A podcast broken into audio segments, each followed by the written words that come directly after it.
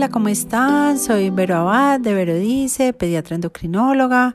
Hoy les damos la bienvenida a este nuevo podcast que vamos a hablar sobre el levantamiento de pesas en los niños, si es conveniente o no.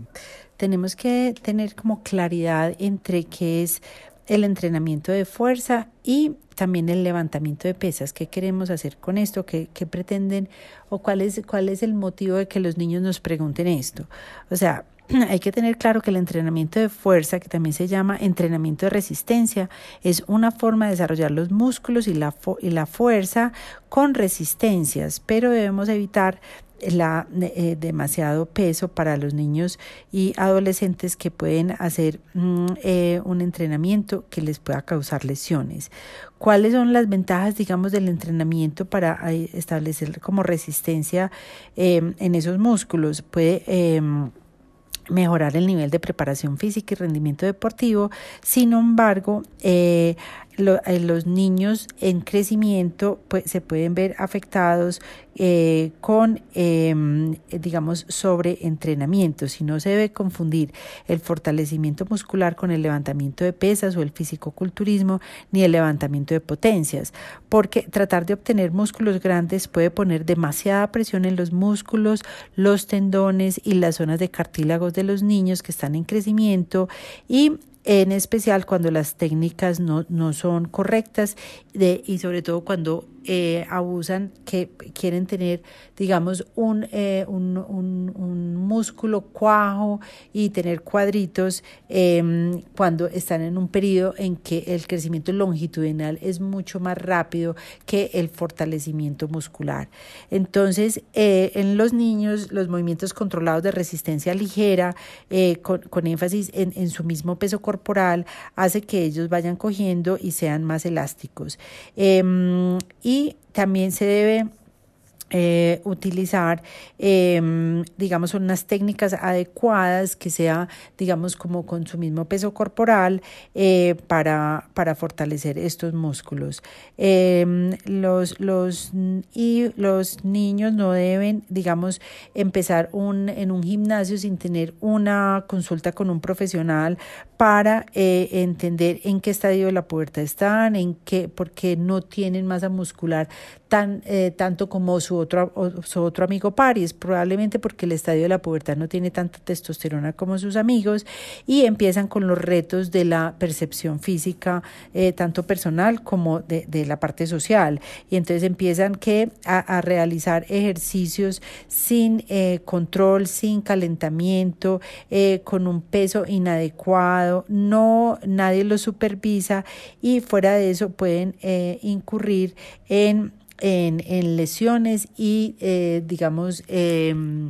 daños pues que eh, em, impiden hacer el deporte que en realidad querían. Entonces, em, básicamente, eh, cada niño es individualizado, pero el reto de conseguir cuajo y músculos en un periodo de crecimiento y de pubertad, que es, que es entre los 10 y los 15, es, mm, es muy difícil conseguir músculo en esa edad porque están creciendo. Entonces,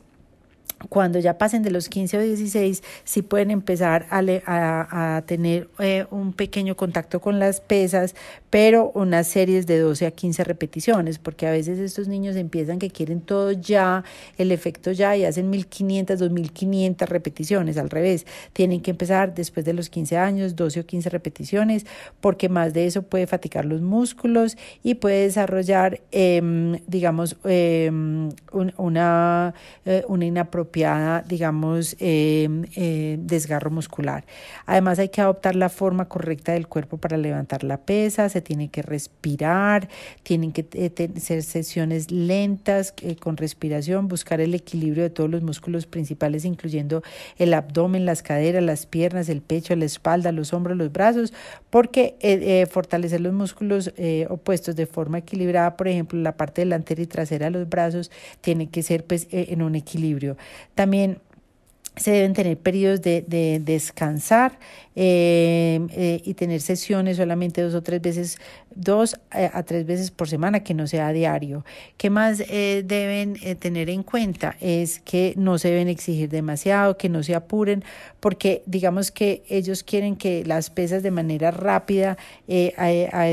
aparezca el músculo y ese impulso hace que se em, tengan unos efectos contradictorios y, y deleterios para ese músculo en crecimiento. Que también cuando estén haciendo, empezando a hacer estas pesas, sea de una manera regular, paulatina, ascendente y como digo, empezar con pequeñas sesiones. No ignorar el dolor porque el dolor a veces está avisando que alguna postura no está, que es un exceso de peso, que de pronto traías una lesión antes y sobre todo también utilizar un calzado adecuado. Entonces, lo más, lo más importante es que los niños tengan un, eh, una supervisión, un direccionamiento, el levantar pesas, eh, ojalá después de los 15 años, para tener una forma más efectiva de ver eh, el, el, resultado en masa corporal, porque en los preadolescentes usualmente están creciendo y no tienen todavía la hormona testosterona en, en todos sus niveles y por eso es que todavía no tienen cómo tener tantos cuadritos.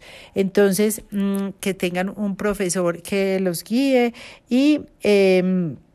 que tengan también el conocimiento que todo es un proceso y que el proceso de la pubertad de unos niños puede empezar primero que unos y después en otros y que el resultado ya después de coger masa muscular es usualmente en la mayoría de los hombres después de los 16 años. Eh, me despido, soy Vero Abad y me gusta mucho tenerlos en este podcast y para la próxima los espero.